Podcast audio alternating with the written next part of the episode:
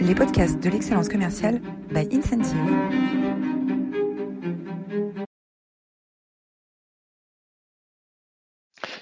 Bonjour à toutes, bonjour à tous et bienvenue dans cette nouvelle édition des Masterclass de l'excellence commerciale. On a l'immense plaisir d'accueillir aujourd'hui euh, Patrick Barabé. Bonjour Patrick. Bonjour Roland, bonjour à tous. Et on va parler d'un sujet absolument passionnant. Euh, comment est-ce qu'on utilise LinkedIn? Pas euh, comme euh, tous les jours, euh, comme tous les, les, les, commerciaux de Français de Navarre, mais comment est-ce qu'on utilise LinkedIn dans le cadre d'une vente complexe, dans le cadre d'une vente grand compte, dans le cadre d'une vente difficile? Comment est-ce que LinkedIn peut s'intégrer dans le processus de l'entreprise pour devenir un vrai outil de succès? Euh, un grand merci à tous, vous êtes toujours aussi euh, formidables. Vous étiez 270 inscrits euh, la semaine dernière pour écouter Isabelle Barthes. Isabelle Barthes qui nous a parlé des engagements, prévenir et guérir. Isabelle Barthes, elle est à la fois entrepreneur et chercheur. elle est professeure agrégée en management. Vous pouvez retrouver cette masterclass à la fois très concrète, pleine de vie, pleine d'énergie sur notre chaîne YouTube ou sur votre plateforme de podcast préférée. Incentive euh, est le sponsor des masterclass de l'excellence commerciale. Incentive, c'est une, euh, plateforme de gamification pour vous aider à embarquer euh, vos équipes dans la croissance, dans les transformations, l'adoption de nouveaux outils et également maintenant dans vos initiatives de développement durable. Incentive travaille aujourd'hui dans 20 pays et disponible en 9 langues. Voilà, la page de publicité est terminée et on accueille Patrick. Est-ce que Amaury, tu peux nous faire le portrait de Patrick de Patrick, s'il te plaît? Oui. Patrick Barbet, vous avez une carrière à la fois fournie et complexe. En effet, vous avez pratiqué le management, la vente, le commerce, le digital, la stratégie et j'en passe. Votre première expérience en entreprise a d'ailleurs été la plus longue. Vous opérez pendant huit ans chez GE Capital, d'abord en tant qu'ingénieur d'affaires, puis en tant que manager commercial et enfin manager opérationnel des fonctions que vous reconduisez à partir des années 2000 dans différents projets commerciaux de PME et aussi en tant que directeur commercial France Sud de Capgemini notamment. Vous devenez ainsi un expert en digitalisation et en stratégie commerciale que vous appliquez à la fois à votre compte et pour celui de nombreuses entreprises de toute taille. Vous avez fondé Social Selling Advisors en 2006 sur la base de votre théorie du social selling baptisée Business Social Networking. Depuis, vous permettez aux PME et ETI de bénéficier d'un soutien social professionnel tout en leur permettant de développer des stratégies de vente digitale efficaces. Conférencier, conseiller et blogueur, vous êtes un spécialiste de la communication réseau et c'est ce dont vous allez nous parler aujourd'hui. Patrick Barabé, c'est donc un honneur de vous recevoir aujourd'hui. Merci beaucoup, merci beaucoup Amaury. Quel parcours, quel patron. C'est toujours surprenant en fait de, un peu la parole. C'est toujours surprenant. Alors, euh, Roland, il faut, j'ai pas d'ego en la matière, donc il faut pas hésiter à m'interrompre. Vous me dites Patrick stop ou un petit signe comme ça parce que je vais parler. donc, Amaury, merci. J'ai pas l'habitude d'entendre parler, de parler de moi comme ça et, surtout de mon parcours. Donc, oui, effectivement, j'ai fait des choses. Je m'intéresse à beaucoup de choses et, et j'aime pas m'ennuyer. Donc, dès que je commence à m'ennuyer un petit peu, hop, je sois. Alors, Patrick, euh, le social selling, on en entend euh, parler partout. C'est devenu vraiment une je dirais un, presque un lieu commun. Euh, euh, qu'est-ce qui fait que aujourd'hui tu as eu envie dans cette masterclass de parler de social selling spécifiquement? Et quel est le l'angle que ton, ton expérience apporte dans un, un, contexte qui a pas mal évolué. On a beaucoup plus de commerciaux qui travaillent de, de chez eux ou à distance, où les rendez-vous terrain se sont durablement, ont durablement diminué. On parle de 20 à 30% de rendez-vous terrain en moins dans les organisations qu'est-ce qui est de nouveau? Qu'est-ce qu'il y a de nouveau sous le soleil? Alors déjà, moi je remercie la période Covid euh, pour avoir fait comprendre aux entreprises que le télétravail était possible, même pour les commerciaux. Ça, je remercie cette période-là, au moins pour ça. Alors, je pense que l'approche du social selling tel qu'on la voit depuis quelques années, qui est de se dire que le social selling, c'est utilisé notamment, je, vais faire des raccourcis et je vais être un petit peu un petit peu caricatural, mais c'est pour, euh, raccourcir le sujet. Euh, le social selling, beaucoup de gens le voient comme étant euh, une façon de prospecter au travers de LinkedIn, qui est quand même l'outil euh, core sur le sujet. On envoie, on, fait du marketing automation, on envoie des, des, demandes à plein de gens, on espère qui vont nous répondre. On met en place des scénarios les, plus, sophistiqués possibles, les plus malins, avec des petits textes sympas et tout. Et on se dit, ben voilà, là, ça y est, on fait du social selling. Dès qu'on a le premier client qui nous répond, et au bout d'un certain nombre de réponses de prospects, pardon, au bout d'un certain nombre de prospects, on arrive à closer une vente. On se dit, waouh, génial, le social selling, ça marche. En fait, on est très très loin de ce que l'on avait euh, théorisé avec Eric en 2007, donc parce que ça date de 2007 ça, et qu'on avait mis en place euh, un petit peu avant. On, a testé notre modèle avant et on s'est aperçu que ça marchait. On est très loin de ça.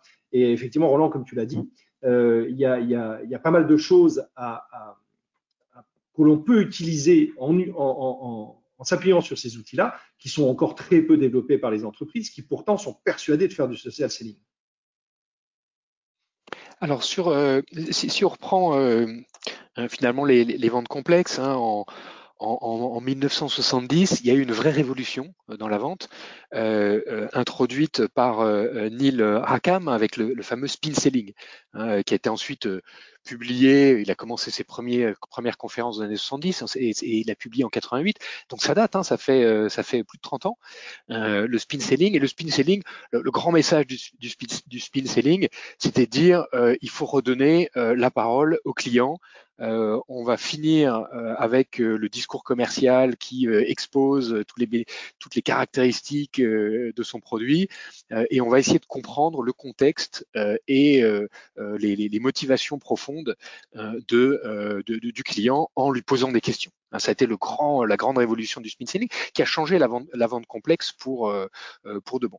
Et puis, et puis progressivement, on a vu s'imposer ensuite après le, le, le, spin selling, le strategic selling de Miller Hyman, et le stratégique de selling de Miller Hyman, c'était euh, finalement en trois, en trois étapes, hein, en trois étapes, euh, euh catégoriser euh, mes différents interlocuteurs avec les acheteurs économiques, les, les, utilisateurs, les acheteurs techniques, les personnes sur lesquelles j'allais pouvoir devenir utilisé comme ambassadeur. Ensuite, déterminer parmi tous ces, toutes les personnes avec qui j'avais pu parler après avoir fait un bon maillage de compte, quels étaient ceux sur lesquels il fallait vraiment que je focalise mon attention. Hein, c'était la partie déterminante. Et puis ensuite, dans la troisième partie du, du modèle Miller-Hyman, euh, la partie influence, comment j'influence chacun de mes, euh, chacun de mes euh, euh des interlocuteurs que que j'ai identifiés dans les dans les deux phases deux phases précédentes. Moi, ce que j'aimerais, c'est peut-être que avec ce modèle de Miller-Hyman que, qui est bien connu de nos auditeurs, on se dise bah, finalement le social selling dans une première phase de maillage de compte, d'identification Comment est-ce qu'on peut changer notre manière d'utiliser LinkedIn hein, pour avoir une approche qui est peut-être plus intégrée dans l'organisation et moins, comme tu dis, mécanique de contact, scénario et, et, et, et, email, appel, etc. Euh, est-ce que est-ce qu'on peut euh, peut-être sur la, première partie hein, euh, qui est la connaissance du compte, comment est-ce que tu peux à travers ton expérience et, l'approche que vous avez théorisée nous éclairer sur une nouvelle manière de faire? En fait, on a été biberonné au, spin et au, et au Miller Hyman, donc oui, effectivement, tout business social networking, il y a ces deux modèles-là. Simplement parce qu'il faut écouter le client et ça il y a quelqu'un que, tout le monde connaît ici qui s'appelle Michael Aguilar qui le répète souvent, qui l'a écrit d'ailleurs. Il faut écouter le client. Celui qui écoute le client vend plus que celui qui parle au client. Voilà, donc ça, c'est une évidence. Et ensuite, il faut effectivement mailler le compte le plus possible. Mais on s'est aperçu d'une chose, c'est que quelle que soit l'influence de la personne euh, qu'on a fini par identifier comme étant l'interlocuteur clé ou du chemin qui permet euh, le chemin clé de la, de, de, du choix du produit, de la décision, etc. dans l'entreprise, il y avait quand même une, importance, une importance notable dans l'entreprise du pouvoir des sponsors. Euh, il y a toujours quelqu'un qui, à un moment donné, peut arriver et dire Attendez, moi, là, je ne suis pas d'accord avec ça. Et hop, tout schéma saute. Pourquoi? Parce qu'il y a fort lien hiérarchique dans les entreprises, qu'on a beau être décisionnaire sur un, une, sur, un achat, à un moment donné, un manager quelconque au-dessus peut débarquer en disant oui, mais moi ça, ça m'intéresse pas. Il peut rarement dire je veux plutôt un tel parce que ça, c'est des pratiques qui se, voient de moins en moins, mais il peut très bien dire ça, j'en veux pas. Point, c'est fini. Et, euh, en fait, business networking part du principe que on doit utiliser les réseaux sociaux pour euh, définir la cartographie et l'écosystème du prospect. Le prospect, il a un écosystème simple. Il a des fournisseurs qui sont en amont, il a les, les, euh, les, clients qui sont en aval, et lui, il est au milieu. Nous, on arrive sur le côté en disant, on n'est pas le fournisseur traditionnel de, de, de ce prospect, parce que imaginons que c'est un acteur industriel et qu'on veuille lui vendre des solutions informatiques. L'acteur industriel, ses fournisseurs principaux, c'est les matériaux, c'est euh, la technologie euh, qui fait marcher sa machine. Et nous, on est un facilitateur. Nous, on arrive avec des facilities, on lui propose des ordinateurs, de, des, du travail à façon, etc. Et ensuite, il a des clients qui s'attendent à ce que le service soit rendu. Et tous ces gens dans l'entreprise, il y a euh, cette interaction entre les fournisseurs et les clients doit être prise en compte. On peut très bien, par exemple, rentrer dans un compte en entrant par le fournisseur. Si le fournisseur et énormément de PME, PMI actuellement euh, sont équipés d'un logiciel qui s'appelle Cégide, simplement parce que leur comptable leur a dit, moi je travaille avec Cégide. Donc en fait, il ne fallait pas, pour Cégide, aller voir les PME PMI, il fallait aller voir le comptable. Le jour où ils ont compris ça, où ils ont été voir les comptables, ils ont commencé à avoir des clients qui, ont, ça a ruisselé dans tous les sens. Donc en fait, il faut déjà mailler l'écosystème. Il ne faut pas se contenter du client, voir qui sont ses fournisseurs et qui sont ses clients à lui. Pareil, si un client vous dit, euh, en B2B, si un client vous dit, euh, moi je travaille avec tel outil, vous voulez travailler avec moi, il faut vous adapter à tel outil ou avec telle méthodologie, le, fournisseur, il va s'y mettre. Si vous vous dites à, votre fournisseur, moi, j'utilise que Slack pour, dans mes équipes et tout, il faut que vous vous mettiez à Slack parce que sinon, ça va être compliqué de communiquer, vos mails, ils n'arriveront jamais. Miraculeusement, Slack apparaît chez le fournisseur, chez vous. Donc, mailler, repérer l'écosystème, faire ce qu'on appelle du, enfin, ce qu'on a appelé nous, je ne sais même pas si ça existe encore, du partner relationship management et puis du CRM. Raisonner partenariat avec en amont et l'aval. Une fois qu'on a fait tout ça, il y a des acteurs dans l'entreprise. Et ces acteurs, c'est des gens qui sont des, managers connus. Vous avez un DRH, vous avez un, DIRCO, un DIRCOM, un DIR marketing, vous avez un directeur de production, vous avez euh, tous ces gens-là ont une influence dans l'entreprise. Et en fait, c'est eux qu'il faut repérer.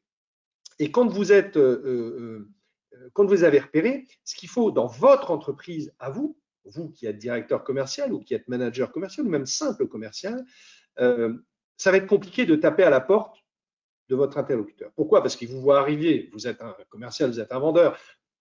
Potentiellement, vous êtes un Jean-Claude Convenant avec la chaussure qui va essayer de rentrer et d'empêcher la porte de se fermer. Il vous voit venir, il le sait. Donc, ce qu'il faut faire, c'est arriver un petit peu de façon fourbe, en travers comme ça, et de se dire, OK, je vends des solutions pour les DRH.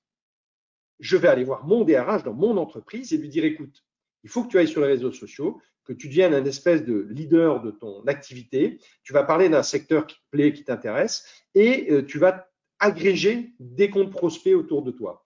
Euh, les comptes, on va te donner une liste et tu vas entrer en contact avec eux. Toi, tu es DRH, le DRH de la boîte d'en face, il va devoir arriver, mais comme un collègue. Si en plus tu lui apportes de la valeur, il va t'apprécier. Pour l'instant, on ne fait pas de business. Tu crées du relationnel, tu crées du lien, tu crées des liens faibles. On fait ça avec tous les directeurs de l'entreprise. Donc, bien sûr, ça veut dire que le modèle qu'on a mis en place, c'est un modèle qui s'intéresse avant, tout à des entreprises un peu structurées. Euh, la startup est moins concernée par ça parce qu'elle n'a pas forcément un, manager sur chaque secteur d'activité.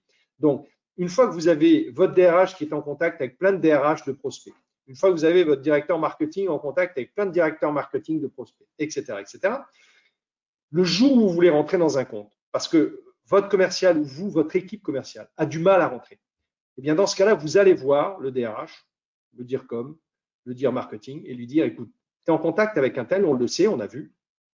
Tu ne pourrais pas l'appeler pour lui demander comment on fait pour pouvoir rentrer chez lui sans pour autant perturber l'écosystème global. Et lui, il va appeler son pote en face, il parle le même langage, il dit, voilà, moi, je, sais que tu as tel problème, je sais que tu as tel, tel souci. On le sait parce que quand il y a un produit qui arrive et qui est phare, on sait que au bout, il y a une entreprise qui a un problème, qui a un point de douleur. Donc, identifions le point de douleur. Une fois qu'on a identifié le point de douleur, on prend ce lien. Le DRH appelle le DRH et il lui dit, voilà, je sais que tes équipes de prod, elles ont tel problème euh, parce que nous, on l'a rencontré euh, et on a, nous, une solution intéressante. Notre commercial aimerait bien parler à quelqu'un de chez toi qui peut appeler sans, sans poser de soucis. Le DRH va dire, attends, t'embête pas. Je l'appelle, je vois, j'essaie de mettre en relation le système, je te fais confiance, il n'y a pas de souci. Donc, cette porte-là, elle s'ouvre. Et cette porte-là, c'est ce qu'on appelle le business social networking. En fait, on crée des influenceurs, entre guillemets, on transforme nos directeurs dans notre entreprise en influenceurs ou en personnes qui sont, euh, euh, qui sont des experts dans leur métier, dans leur profession. Et ça, même si je prends toujours l'exemple du DRH parce que c'est pas un super grand communicant, il n'y en a pas 36 des, des, des, DRH qui sont des grands communicants. Eh bien, au pire, on, travaille en phoné derrière. On le met devant et c'est le commercial ou le marketing qui alimente son compte, qui met des contenus intéressants. On a fait ça avec, euh, à l'époque où la, la, réforme de la formation continue venait de sortir. Elle venait d'arriver. Personne ne comprenait rien à la réforme de la formation continue. Le premier qui a commencé à en parler, il y a eu quelques, quelques gars qui en ont parlé, et on a pris comme ça quelques gars dans des entreprises en leur disant, vous devriez être créer un groupe LinkedIn sur euh, la formation continue, créer un blog sur le sujet. Et ils ont commencé à agréger des dizaines de responsables formation, de RH, de DRH, etc. Quand ils ont, à chaque fois qu'ils parlaient, il y avait des likes partout, merci, c'est super. Quand ces gars-là ont pris leur téléphone pour appeler leurs collègues de l'autre côté, immédiatement, ils étaient recensés. Immédiatement, le, premier réflexe, c'était de dire, euh, oui, effectivement, alors, merci pour tout ce qu'on nous a envoyé sur la réforme de la formation continue, parce que nous, on pataugé complètement. Est-ce que je peux vous rendre service d'une façon ou d'une autre? Ben, ça tombe bien parce qu'il y a un petit gars de chez moi qui est super performant, mais il ne sait pas trop comment adresser euh, l'acheteur chez vous. D'ailleurs, on n'est même pas sûr de l'acheteur. La liaison, elle a été faite instantanément. Business mais alors, Patrick, mais alors Patrick, ce que, ce que tu dis finalement, c'est que c'est plus aux commerciaux de vendre, c'est euh, au DRH euh, de faire son boulot de community manager au sein de sa communauté et derrière de faire la prospection à la place du, du commercial. Est-ce que finalement, c'est pas un peu déresponsabilisant pour les équipes commerciales? Alors ben non. Alors oui, c'est à eux de vendre. En fait, chaque personne dans l'entreprise doit vendre. quand je suis dans une entreprise, si j'ai foi en l'entreprise, et si j'ai pas foi en l'entreprise, il faut que je m'en aille, quoi, je vais faire autre chose. Mais si j'ai foi en l'entreprise, je suis un vendeur de mon entreprise. Je suis le meilleur ambassadeur de mon entreprise. Et c'est là qu'intervient une mécanique qui n'existait pas à l'époque, mais qu'on développe maintenant et qui a un nom qui s'appelle l'employé advocacy. Pareil, l'employé advocacy, un peu comme le social selling, on a l'impression que c'est uniquement de demander à des collaborateurs de liker euh, les publications de l'entreprise sur LinkedIn, Facebook, Twitter, Instagram, etc., de mettre un petit commentaire sympa. Alors oui, c'est ça, mais pas que ça. L'employé advocacy, c'est l'idée de dire que chaque employé dans l'entreprise est tellement content de sa boîte, est tellement persuadé que sa boîte est la meilleure, qu'il va en parler de façon positive peux vous assurer que les gens qui bossent chez Nike, la plupart, les gens qui bossent chez Google, les gens qui bossent chez Apple, etc., ils adorent parler de leur boîte. Ils, le mettent, ils disent bonjour, je suis de chez Intel. Il y en a même qui disent j'étais avant chez Intel, je suis un ex-machin. Ils l'affichent. Pourquoi? Parce qu'ils sont fiers d'avoir été recrutés par eux, ils sont fiers de l'entreprise. Donc, tout ça, si on arrive à rendre les employés fiers de l'entreprise, ils vont en parler naturellement. Il ne faut pas les former à devenir des vendeurs, c'est pas ça. Il faut les former à devenir des ambassadeurs. Et le commercial a un rôle là-dedans, très important, et en interne, qui est le rôle de, faciliter cette transition du métier vertical au métier d'ambassadeur commercial pour les gens qui, ont un petit peu, même un petit peu d'appétence. Ils n'ont pas d'appétence, c'est pas grave, on les met pas en avant. On va voir le directeur marketing communication et on lui dit voilà, pour Georges, DRH, il est nul, on n'y arrivera jamais, c'est pas son métier, on a essayé, il est pas bon on va faire comme s'il était bon. On va publier à sa place. On lui demande les accès à son compte LinkedIn, on lui demande des éléments, on lui demande et on fait. Et après, quand il faudra au dernier moment prendre le téléphone et appeler, ça il sait faire parce qu'il parle à un père, donc il n'aura pas de souci. Le contact avec ses pairs ne pose en général pas de souci. Mais est-ce qu'on perd pas de l'authenticité? Parce que l'animation de communauté, que ce soit sur LinkedIn ou sur les autres réseaux sociaux, ça passe beaucoup par l'authenticité et donc le détachement de, euh, du collaborateur par rapport à son entreprise. Et euh, un DRH qui anime une communauté de DRH, il va pas parler au nom de son entreprise, il va vraiment parler au nom de sa fonction et de des problèmes qu'il a et des et, et, et il va pouvoir euh, animer sa communauté et enrichir sa communauté parce qu'il n'y a pas de langue de bois, parce que on parle aussi des problèmes qu'on a en interne, mais on sait que c'est dans un environnement un peu plus un peu plus confidentiel. Euh, c'est pas juste publier, animer une communauté. On le voit nous avec la communauté de de l'excellence commerciale qu'on anime. Hein. On a 40 euh, 000 personnes. Euh, bah, dans les masterclass de, l'excellence commerciale, de temps en temps, on parle aussi des difficultés que les uns et les autres peuvent avoir dans les, dans les rencontres, euh, que, les rencontres VIP qu'on organise physiquement aussi régulièrement. Bah, on a là, c'est un plus petit comité, des gens qui vont échanger, partager, mais qui sont qui font pas leur, leur publicité ou qui font pas leur, leur marketing, qui sont vraiment là pour échanger entre pairs sur des sujets techniques. Mais oui, mais il faut surtout pas qu'ils fassent leur marketing et leur publicité. Mais surtout pas. Il faut qu'ils soient exactement ça. Il faut qu'ils soient naturels, qu'ils échangent sur des sujets techniques et verticaux métiers, etc. Mais en tant que personne n'apportant de la valeur, parce que ça va être ça leur rôle. J'apporte de la valeur aux autres qui, eux, n'ont pas le temps, qui le nez dans le guidon, etc. Parce que ce que je vous, ce que je vous pose là, il ne faut pas se dire, c'est génial, tout le monde va le faire et après on va tous se retrouver sur un pied d'égalité, il va falloir trouver une autre méthode. Non, en fait, personne ne le fait parce que c'est compliqué à mettre en œuvre. C'est beaucoup plus complexe à mettre en œuvre que euh, déjà simplement appeler le client, appeler le prospect, le transformer en client et closer le système derrière. Déjà, ça, c'est compliqué. Donc, ce que je vous présente là, qui a l'air, mais d'une simplicité effarante, en fait, c'est très complexe parce qu'il faut changer l'intégralité des mentalités de fonctionnement de l'entreprise. Pour revenir au, début de ta question, Roland, en fait, oui, il faut que le gars garde son authenticité. Il faut que la communauté soit animée avec authenticité. Il faut qu'il soit vu comme un vrai créateur de valeur, comme un facilitateur, comme un mailleur, quelqu'un qui crée des mailles et qui crée du maillage entre les différents interlocuteurs de sa communauté. Oui.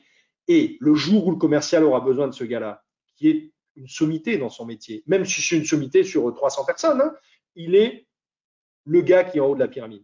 Eh bien, ce gars-là, il va prendre son téléphone, il va appeler et il va faire avancer d'un coup. Il va transformer le lien faible qui existe en lien fort. Et c'est ça l'intérêt. C'est l'aider à devenir authentique, à parler de son métier. Chaque spécialiste métier adore parler de son métier. Un directeur industriel, il va adorer parler de machines, de trucs, mais qui saoule tout le monde à part lui et ses pairs. Un directeur informatique, un patron IT, il va adorer parler de ses serveurs, de son cloud, etc. Mais moi, j'ai entendu des discussions hallucinantes entre patrons IT, mais de la lignée du mon cloud, mon, serveur est plus gros que le tien. Mais vraiment. Et j'ai dit, mais c'est pas possible, les gars, sortez, quoi. Oui, et ben ces gars-là, on les laisse faire, on les laisse parler leur langage. Le jour où on a besoin d'eux, ils sont automatiquement crédibles derrière, parce qu'ils demandent jamais rien. Ils offrent. Le jour où ils demandent quelque chose, quelque part, il y a un biais cognitif qui fait qu'on se sent redevable par rapport à ça. On ne sait pas trop pourquoi, mais ça fait tellement de temps qu'il nous donne de la valeur, ça fait tellement de temps qu'on le connaît, que le jour où il nous appelle, bah, c'est comme un vieux pote en fait, et on, se sent quasiment obligé de lui rendre service. Surtout que sa demande, elle n'est pas énorme, elle n'est pas, peux-tu m'envoyer le bon de commande signé pour que je puisse moi l'intégrer? Non, c'est mets en relation, simplifie-moi la vie, permets à mon petit gars, je t'envoie un gars qui correspond bien à ce que tu attends, qui ne va pas vous embêter, mais qui va vous enlever ce point de douleur que vous avez quelque part parce que nous, on l'a enlevé chez nous et tu peux me faire confiance parce que tu me connais. C'est ça, en fait. Il faut l'authenticité, c'est indispensable. Donc, en termes de gestion des compétences, pour les DRH, euh, ça change assez euh, euh, assez structurellement leur, travail, parce que ça veut dire que toutes les personnes euh, qu'on va embaucher à des, à des, postes un peu seniors, euh, on, doit, on doit aussi cocher la case leadership au sein de sa communauté, parce qu'on sait que ce leadership au sein de sa communauté va avoir un impact sur la capacité de l'entreprise à croître plus rapidement. On peut le former, alors en DRH, mais je parle aussi de directeur de la communication, parce qu'il ne faut pas se leurrer. Il y a des directeurs de la communication qui sont des gourous en matière technique et vous les collez devant un micro quand ils reçoivent un prix, on dit euh, la prochaine fois, on va le refiler à la, responsable marketing parce qu'elle, elle ça va, elle passe. Quoi. Lui, alors, il faut surtout plus qu'il parle. Donc oui, il faut les former, il faut leur expliquer euh, comment communiquer avec les gens parce qu'il y en a beaucoup qui sont des autistes, quoi, qui n'arrivent pas à communiquer avec quelqu'un qui ont du mal dans les relations euh, interpersonnelles et parce qu'ils ont toujours été à des postes de, direction, à des postes décisionnaires, à des postes management, qui n'ont pas forcément développé une, vraie capacité à communiquer euh, de haut vers le bas de façon informelle et, facile. Donc, il faut les former, il faut les engager, etc. Donc, oui, effectivement, la case leadership doit être cochée. Mais quel manager dans une entreprise ne doit pas avoir sa case leadership cochée? Je ne sais pas. Je pense qu'ils devraient tous l'avoir pas forcément un leadership de communauté, mais un leadership naturel. Quand on a un dirigeant, euh, quelqu'un qui a délégation de direction générale, euh, il a forcément derrière des équipes, et ces équipes-là, il doit pouvoir les, embarquer avec lui sur leur sujet. Alors, c'est des sujets techniques, hein, le directeur de la comptabilité, euh, je vois pas, enfin, moi, suis pas très comptabilité, je suis sûr qu'il y a des directeurs de la comptabilité qui sont des gourous dans leurs équipes et que, les, gens regardent avec des, un air, avec des yeux illuminés, parce que c'est des tueurs en trésorerie, c'est des pros de la TVA, etc. Ça existe. Mais très clairement, il va falloir leur permettre de le faire. Et alors, c'est là que c'est magique, c'est là l'avantage de tout ce qui est social media et réseaux sociaux, c'est qu'on peut faire croire qu'ils le font en animant leur profil. Parce que tout à l'heure, Amaury m'a présenté. Ce qu'il a vu, c'est ce que je montre moi en public. Et je suis peut-être pas du tout comme ça. J'ai simplement mis en place cette image que l'on donne de moi depuis tant d'années et qui fait que maintenant vous pensez que je suis ça. Eh bien, on va faire la même chose avec ces gars-là. On va leur expliquer que, ok, c'est pas toi, tu n'as pas d'appétence et tout, tu t'embêtes pas, on gère tout pour toi. Nous, on est des communicants. Donc là, c'est un gros métier qui est le métier du marketing et du commerce. Il faut que le vendeur et le marketeur s'entendent. Et ça, c'est important, messieurs. Je sais qu'on, mesdames et messieurs d'ailleurs, je sais qu'on est, on est plusieurs là écouter tout ça. Le, nerf de la guerre, c'est que le marketing comprenne que le vendeur est important et que le vendeur comprenne que le marketeur est important. Et ces deux-là peuvent simuler sans aucun problème n'importe quel euh, euh, gourou euh, d'un secteur vertical. une fois que c'est bien posé et bien pensé, on a tous les outils pour le faire, pour faire du gars un leader. Alors, à travers toute ton expérience, quelles, quelles, sont les leçons que tu as retirées, les, les, trucs et astuces, hein, les leçons que tu as retirées de l'algorithme de LinkedIn et les trucs et astuces pour développer sa communauté de façon plus, plus efficace? Euh, Peut-être euh, également pour, en, dans, dans, une autre question, finalement, comment, comment, quels conseils on peut donner à un directeur commercial aujourd'hui pour renforcer l'efficacité de ces initiatives de social selling avec ses équipes? Alors, ça, ça c'est une bonne question, mais on n'a pas beaucoup de temps, donc je vais faire, je vais faire euh, court. Ce que j'ai retenu de l'algorithme déjà, c'est qu'il il change tout le temps. Donc, euh, il n'y a pas de dogme absolu. Il y a un gars qui s'appelle Richard Van Den Blom qui, euh, qui en parle beaucoup. C'est un Hollandais qui parle beaucoup anglais. Je vous invite à le suivre parce qu'il parle tout le temps, il analyse l'algorithme tout le temps, tout le temps, tout le temps. Globalement, ce qu'il dit est bon. Donc, on a une bonne vision de ce que va être l'algorithme. Là, il sort. il sort Richard Van Der Globe? Van Der Blom. Blom, Blom, On tape Richard Blom, on va tomber dessus. Et euh, il, a, il a vraiment une bonne vision de l'algorithme LinkedIn uniquement. Hein. Le reste, il ne faut pas regarder, mais au moins l'algorithme LinkedIn. En fait, ce que j'ai remarqué longtemps, c'est qu'à une époque, j'avais 3 à 4 000 contacts. J'expliquais aux gens comment devenir meilleur sur ça, et puis on m'a dit, mais attends, tu n'as que 3 000 contacts, il faudrait quand même. Pourquoi tu ne mets pas en application pour avoir plus? J'ai dit, OK. Pendant un an et demi, j'ai mis en application, je suis passé à plus de 100 000 contacts euh, petit à petit. J'avais des centaines et des centaines de, de, nouveaux contacts tous les jours. Après, j'ai changé, c'est des abonnés, abonnés, abonnés, abonnés, abonnés, abonnés. En fait, la mécanique est ultra simple. Il faut être, il faut créer l'émotion et il ne faut pas essayer de se vendre. Il faut vendre des idées, des concepts, une mécanique et créer de l'émotion. La création d'émotion, c'est la, règle absolue en matière de contenu sur les médias sociaux que ce soit une émotion du type euh, je suis satisfait de, ce, que je viens de voir, j'ai appris quelque chose, émotion. Euh, j'ai vu quelque chose qui m'a fait sourire, qui m'a fait rire, émotion. J'ai vu quelque chose qui m'a stressé, je ne suis pas bien, je réagis, je réagis tout de suite, émotion. Émotion. On est dans un système où l'émotion est prioritaire. Tout autour de nous fonctionne sur ce système-là. À la télévision, si vous regardez les séries des années euh, 70-80 et les séries des années euh, de maintenant, le, potentiel émotionnel a littéralement explosé. Vous regardez deux minutes de Game of Thrones, il se passe un truc invraisemblable. Vous regardez dix minutes, enfin trois épisodes de La Petite Maison dans la Prairie, il s'est rien passé. Donc on a vraiment changé de paradigme. L'émotion à outrance. Ensuite, la surinformation. Tout le temps, tout le temps, tout le temps. Donc celui qui informe de façon régulière va être privilégié par l'algorithme. Parce que l'algorithme, il ne faut pas se leurrer, LinkedIn ou ailleurs, l'intérêt de la plateforme, c'est de vous garder dans la plateforme.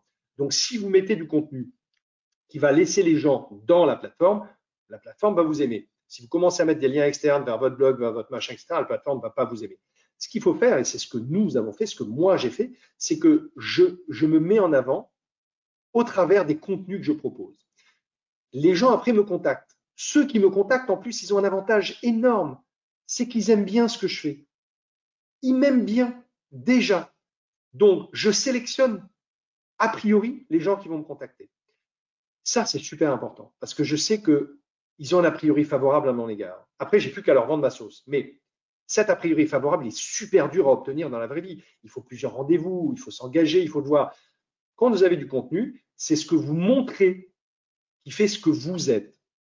Donc ça, clairement, un commercial qui, un vendeur, un DIRCOM, peu importe, dont le compte, je ne dis pas lui parce que j'ai bien le compte, dont le compte ne publie pas au moins une fois par jour, on peut laisser tomber le samedi, mais le dimanche, il ne faut pas le louper, au moins une fois par jour un contenu avec un minimum d'émotion et on peut rajouter aussi un contenu qui va nous apprendre quelque chose, qui va nous donner l'impression d'être plus intelligent une fois qu'on l'a lu. C'est pas un bon. Il faut vraiment être focus là-dessus. Vous ne pouvez pas le faire parce que, à titre personnel, parce que vous êtes débordé, vous avez autre chose à faire. Trouvez une solution avec votre service euh, social media comme marketing en leur disant voilà, moi je veux apparaître comme étant euh, quelqu'un qui publie les contenus. Trouve-moi du contenu. Il y a des ghostwriters, il y a des infographies, il y a des tas de trucs. LinkedIn nous aime, au travers de trois formations que j'ai faites récemment, nous dit exactement ce qu'il faut faire pour que ça fonctionne. Alors, dit exactement ce qu'il faut faire pour que les publicités fonctionnent. Mais il n'y a pas un algorithme pour les pubs et un algorithme pour les contenus organiques. Il y a un algorithme tout court. Vous suivez ces formations, vous saurez exactement ce que LinkedIn attend de vous en matière de production de contenu. Produisez ces contenus-là, vous allez apparaître comme étant quelqu'un de visible. Les gens vont vous contacter parce qu'ils vous aiment bien, parce qu'ils auront lu votre profil parmi les 200 profils de vos concurrents. Je prends toujours un exemple extrêmement simple. Il y a la fameuse histoire des deux gars qui se baladent dans la jungle. À un moment donné, un lion arrive, il y en a un qui voit le lion, l'autre aussi. Ils se regardent tous les deux. Il y en a un qui ouvre son sac, qui sort une paire de baskets, qui prend ses baskets. Et le gars, son, collègue le regarde et dit, mais attends, penses que tu vas semer le lion? Il dit, non, j'ai pas l'intention de semer le lion. J'ai juste l'intention de te semer toi. Et il part. Voilà. En fait, c'est ça. Il faut pas être le premier, le meilleur. Il faut juste être meilleur que le gars d'à côté. Et être meilleur que le gars d'à côté, il faut pas vous tromper. C'est extrêmement simple. Il y a très peu de gens qui s'investissent dans la partie social media. Il y a très peu de gens qui essaient d'être visibles. Il y a très peu de gens qui font ce que je viens de vous dire. Donc, même en le faisant, ne serait-ce qu'un peu, vous serez toujours meilleur que la masse de ceux qui ne le font pas. Alors, tu, as dit dans, un entretien euh, dans la suite Enco qu'il faut plus dissocier euh, euh, l'approche B2B de l'approche B2C. Est-ce que tu peux nous en dire plus pour, pour finir cet entretien? On arrive déjà à, la fin de cette, cette, demi-heure ensemble alors je peux le dire de façon très simple, hein, Roland, il y a quelques années, enfin il y a, il y a 20 ans, 30 ans, enfin moi j'étais là. Roland, je ne sais pas parce qu'il a beaucoup moins de cheveux blancs que moi, donc je pense qu'il est plus jeune que moi. Mais il y a, il y a quelques années, en fait, quand, euh, un, manager arrivait à la maison, il prenait son cerveau, il le posait à côté de ses clés, son cerveau business, il le posait à côté de ses clés, etc. Il prenait son cerveau perso, il le mettait dans sa tête, s'asseyait devant la télé, ou alors il faisait à manger, etc. Donc il y avait vraiment deux choses très différentes. Et puis, il y a 20 ans, 15 ans, 10 ans, les réseaux sociaux sont arrivés petit à petit, parce que LinkedIn et Facebook, je peux vous dire que c'est super vieux, même TikTok, c'est super vieux. Et il y a une porosité qui s'est créée. Et le gars qui regarde Facebook le soir, ben c'est le même, l'acheteur qui regarde Facebook le soir, c'est le même acheteur qui regarde LinkedIn le matin. Et c'est le même bonhomme. Il n'y a plus de cerveau boulot et de cerveau maison. Il y a un seul cerveau. Donc, on peut adresser cette personne au travers n'importe lequel de ces réseaux sociaux. Et chaque, individu en France a au moins est connecté au moins deux fois. Chaque personne dans LinkedIn a au moins une connexion Facebook ou Instagram ou autre chose. Alors, c'est pas chacun, il y en a 71%, je crois. Mais ces 71%-là, vous leur envoyez une publicité pour votre séminaire au travers de Facebook en les adressant. Au pire, c'est quelqu'un qui connaisse qui va la voir et qui va dire mais ça, ça peut être bien pour Georges et hop, qui le partage avec Georges parce que c'est toujours sympa de partager un contenu qui va servir à quelqu'un d'autre, ça nous valorise, biais cognitif encore. Eh bien, vous allez avoir du payant et de l'organique de façon très élevée sur un séminaire auquel vous attendez pas. Le premier effet, c'est de se dire je organise un séminaire, je le mets sur LinkedIn. Ouais. Oui, ben en fait non, parce que le gars il va voir euh, sur Facebook euh, et il a le bon profil, hein, parce que la création d'audience sur Facebook, elle est aussi pointue que sur LinkedIn. Eh bien, il va avoir le bon profil et pendant qu'il va regarder euh, son pote qui fait de la pêche, son autre pote qui fait du quad, ses gamins ou, sa, femme qui est allée à tel événement, ou alors deux, trois chats mignons qui font des bêtises, il va voir une pub pour un séminaire, il va pas y répondre tout de suite, il va dire, ah, c'est pas con ça, je vais y aller, ou alors, je vais peut-être envoyer un tel de mon équipe, et il va se ranger dans un coin. Il va peut-être même l'envoyer par mail tout de suite. Donc, le B2C est en train de fusionner avec le B2B parce que simplement nos cerveaux fusionnent. tout à l'heure, il y a quelqu'un qui a fait une remarque sur le fait, je ne sais plus si c'est toi ou si c'est Amaury, sur le fait que euh, quand on arrive, euh, c'est peut-être pas vous d'ailleurs, euh, de plus en plus les, particuliers ont la technologie qui est plus, chez eux qui est plus performante que la technologie en entreprise. La bascule s'est faite. Voilà, la bascule s'est faite il y a peut-être 10-15 ans. Donc, c'est pareil pour l'information quelqu'un qui arrive en B2C, euh, quand qui arrive à la Fnac, chez Darty ou ailleurs pour acheter un produit, il en sait dix fois plus que le vendeur parce que c'est le produit qu'il veut, il le connaît par cœur. Et c'est pareil maintenant. Nos, cerveaux, nos cerveaux fusionnent, nos cerveaux fusionnent. Une dernière question qu'on pose à tous nos invités. Est-ce qu'il y a une citation qui t'inspire particulièrement, Patrick? Oui, alors j'en ai fait ma devise. Hein. J'en ai fait ma devise. alors je ne sais plus de qui elle est, mais je crois qu'elle est Jeffrey Immel, qui est l'ancien PDG de GE. C'est un peu normal, j'ai un peu, j'ai un peu vécu GE. C'était euh, j'ai fait, j'ai fait faire, et maintenant j'aide à faire. Voilà. Et je pense que ça devrait être le, mantra d'un peu euh, euh, tous les gens qui sont des vendeurs qu'ils soient commerciaux, ingénieurs commerciaux, directeurs de BU, directeurs commerciaux, etc. Vous avez fait, maintenant vous faites faire. Il va falloir un jour que vous passiez à, aider les autres à faire. Et là, c'est le bon moment. Le social. J'ai fait, j'ai fait, j'ai fait faire, euh, j'aide à faire. Jeffrey Immelt, ancien patron de G. Un grand merci, un grand merci. Alors bien sûr, si vous voulez aller plus loin, ben, achetez le, le livre de Eric euh, et, de Patrick, euh, Business Social Networking. Euh, le guide du copywriting, 50 hein, techniques pour, pour vendre en ligne, pour écrire, écrire des, des messages qui soient percutants, hein, que ce soit des pages, des newsletters, des sites web ou, bien sûr sur les, les réseaux sociaux, de Célim Niederhofer.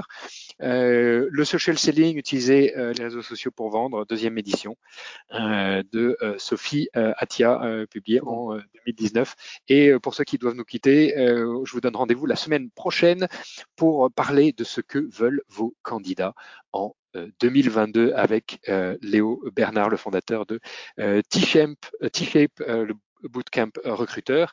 merci à tous de votre fidélité. Et si tu as encore quelques instants à nous, à nous consacrer, on va prendre, on va prendre vos questions. Je les ai, il n'y a pas de souci. Est-ce que, Amaury, on a des questions déjà de nos auditeurs? Oui, je vais en regrouper deux en une. Euh, est-ce une démarche à très long terme et combien de temps faut-il pour commencer à voir des résultats?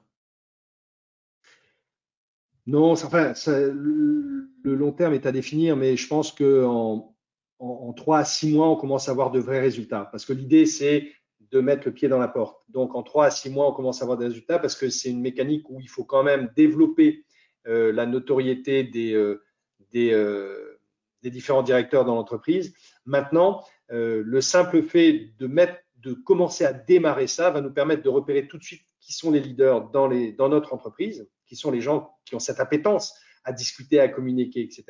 Et on peut, à partir du moment où on les a euh, bien, euh, bien briefés sur le sujet, on peut déjà les faire intervenir de façon préventive sur, sur quelques-uns des prospects sur lesquels on a du mal. On sait qu'on a trois, quatre prospects qui dans lequel on essaie de rentrer depuis longtemps et ça, on a du mal. Donc, l'idée, c'est vraiment de, commencer à développer un relationnel entre notre directeur chez nous et les directeurs de ces trois prospects.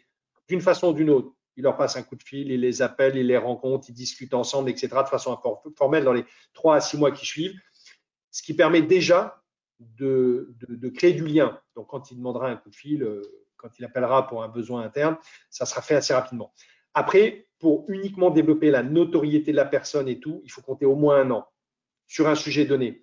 Donc, euh, trois à six mois pour commencer à utiliser la mécanique de façon euh, IRL, euh, dans la vraie vie, et au moins six mois, un an, mais un an pour commencer à, pour que ça, les fruits tombent tout seuls en quelque sorte. Vous dites qu'il faut publier tous les jours, mais si l'on passe tout son temps à créer du contenu et à publier sur les réseaux sociaux, on ne peut plus rien faire d'autre. Combien de temps pensez-vous qu'on doit y passer par jour? Ben, Justement, c'est l'idée. Euh, ça, je pense que c'est une question de, vendeur. Alors, j'ai vendeur au sens large, hein, quelle que soit votre hiérarchie dans la, vente.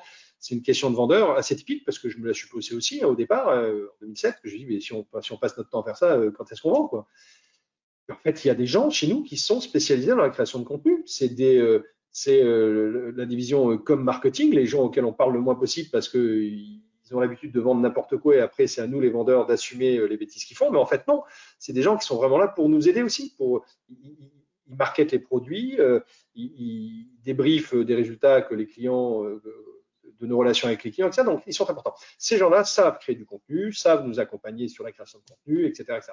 Il y a des, là, on a vu le, copywriting, le livre du copywriting, il y a des ghostwriters, il y a des gens dans ce métier qui n'ont pas envie de se mettre en avant, qui écrivent très bien des contenus, des textes. Vous pouvez les leur commander, ils s'adaptent à vous, vous faites du contenu régulier. vous prenez des infographies, il y en a plein dans le métier, on les découpe. Euh, une infographie de 10 points, ça fait 5 postes, de 2 points chacun que vous développez. Il y a, beaucoup de solutions. En fait, c'est le premier les premiers pas qui coûtent au début. On va y mettre un temps infini, on ne sait pas comment euh, repartager un poste, c'est long et compliqué. Et puis petit à petit, euh, ben, Canva devient notre meilleur ami, on crée un visuel en deux secondes, on en a 10, 15, on ne sait même plus quand les publier parce que euh, on en a beaucoup trop en stock, donc il faut commencer à les scheduler. Euh, il faut s'abonner à un, outil qui permet de publier les contenus en, décalé, de les, programmer, parce qu'on commence à en avoir beaucoup. Donc entre le je sais pas quoi faire, j'ai pas le temps, une fois par semaine, ça serait déjà bien, et j'ai trop de contenu, le, le, gap, il est de six mois à un an. Si vous commencez maintenant, régulièrement, de façon informelle, dans trois à six mois, vous allez voir, vous pourrez publier tous les jours. Michael Aguilar, vendeur d'élite, l'un des meilleurs dans la, profession, est reconnu par tout le monde, publie deux fois par jour. Est-ce que vous pensez sérieusement qu'il y passe deux heures à chaque fois? Mais non, il ne sait plus quoi faire de ses contenus. Il est obligé d'arbitrer les contenus qu'il va publier. Et il a mis en place une technique. Sur le type de contenu inspirationnel, amusant, etc. Voilà. Donc, peu importe, l'émotion. L'émotion, c'est pas forcément un pavé de 3000 euh, signes euh, comme le permet un, post LinkedIn ou, ou 30 euh, hashtags comme le permet un post Instagram.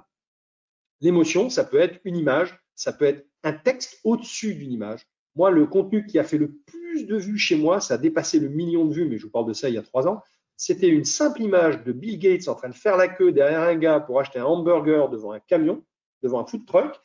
Et j'ai mis euh, quelques lignes en disant, euh, euh, même lui, il fait la queue pour acheter la nourriture devant un food truck. Voilà, c'est tout. Un million et demi de vues. Ça m'a pris dix minutes. quoi. J'ai vu la photo, je me dis génial, tiens, je vais mettre ce texte-là, je publie, c'est fini. Un million de vues plus tard, génial. Voilà. Le, truc qui a fait le plus de vues pour moi sur Facebook, c'était il y avait à l'époque, euh, vous pourrez aller voir, je l'ai épinglé sur mon profil Facebook, ça fait, j'ai fait 50 millions de vues en, une semaine. C'était quoi? C'était à l'époque où il y a eu des, problèmes dans la Coupe du Monde de football l'avant-dernière ou l'avant-avant-dernière, où il y a eu des émeutes suite à un pays qui a été qualifié, etc. Et je me suis dit, mais qu'est-ce qui se passerait si c'était la Suisse qui était qualifiée? Comment se passerait une émeute en Suisse? J'ai mis un gars en photo de caméra euh, de streetcam en, en noir et blanc, où un gars regarde à droite, à gauche, et il donne un petit coup de main à une poubelle qui tombe par terre. Et j'ai dit, j'ai mis au-dessus un texte Nuit d'émeute en Suisse, suite à, leur qualification en demi-finale de la Coupe du Monde. 50 millions de vues.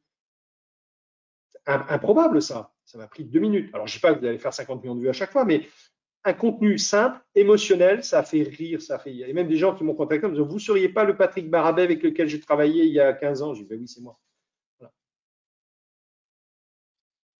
si on n'arrête pas de publier, on risque de se répéter avec les autres, avec nos équipes ou avec nous-mêmes. Est-ce forcément un problème selon vous? J'ai pas très bien compris la question, mais je pense que c'est la duplication de contenu dont on parle là. Eh oui, c'est ça. Alors non, parce que euh, les contenus sont cycliques. Hein. Moi, je fais des tests régulièrement. J'ai pris des contenus. Alors, l'algorithme a beaucoup changé. Hein. Là où je faisais 10 000 likes euh, il y a trois ans, je fais maintenant 2, 300, 400, 500 likes maximum mais je reprends les mêmes contenus, je fais un copier-coller entre le contenu et le texte, je le reposte à peu près à la même heure, à peu près le même jour dans la semaine, et euh, il a autant de succès, autant de viralité. En fait, pour l'instant, le dupliqué de content n'est pas un problème quand vous avez une suffisamment grande amplitude. Alors, je ne dis pas qu'il faut faire euh, un an de contenu et après, euh, tous les ans, on reduplique le contenu parce que ça n'a pas de sens, mais un contenu qui est extrêmement pertinent, vous pouvez le dupliquer. Une infographie sur votre métier, par exemple, si elle ressort tous les ans, vous pouvez faire un copier-coller en mettant les nouveaux chiffres ça pose pas de souci. Euh, quelque chose d'extrêmement inspirationnel comme l'effet, euh, comme un article sur l'effet Dunning-Kruger, et je vous invite, à, je l'ai épinglé sur mon profil LinkedIn. L'effet Dunning-Kruger, c'est un effet mais qui est monstrueux. Tout le monde le rencontre au quotidien. Vous pouvez en parler tous les mois. Il y aura toujours des gens qui seront, qui vont tomber les nues, qui ne sauront pas ce que c'est. Donc, c'est pertinent. Euh, les biais cognitifs, en parler, vous pouvez en parler tous les mois. Il y aura toujours des biais dont on pourra parler. Les cinq accords Toltec, ça fait un peu ésotérique quand on en parle, mais en fait, c'est cinq règles de vie euh, quotidienne qui sont d'une simplicité effarante, qui sont très dures à appliquer, mais qui simplifient la vie de ceux qui le font. Vous pouvez en parler, mais tous les mois, il y aura toujours des gens qui vont tomber des nues. Voilà. Donc, ça dépend des contenus. Ça dépend des contenus. Maintenant, si vous parlez de votre entreprise, effectivement, à un moment donné, ça va être saoulant. Sauf si votre entreprise, je sais pas, c'est Disney, Marvel, et que c'est pour annoncer euh, quelque chose qui va sortir. Là, vous aurez toujours une folie derrière. Patrick, un immense merci pour cette masterclass. on a appris plein de choses. D'abord qu'il fallait euh, pas mailler simplement un compte, mais euh, mailler un écosystème euh, du prospect. on retiendra également le, la, la, citation de Jeffrey Immelt, l'ancien patron de General Electric. J'ai fait, j'ai fait faire, et maintenant j'ai d'affaires on aura appris aussi que euh, nos cerveaux pro et perso euh, ont euh, fusionné définitivement. un immense merci pour cette expérience que tu nous as partagée. À très bientôt pour toute notre communauté. On vous retrouve la semaine prochaine pour découvrir ce que veulent vos candidats en 2022. Merci à tous de votre fidélité. Merci à, à la semaine prochaine. Merci Patrick.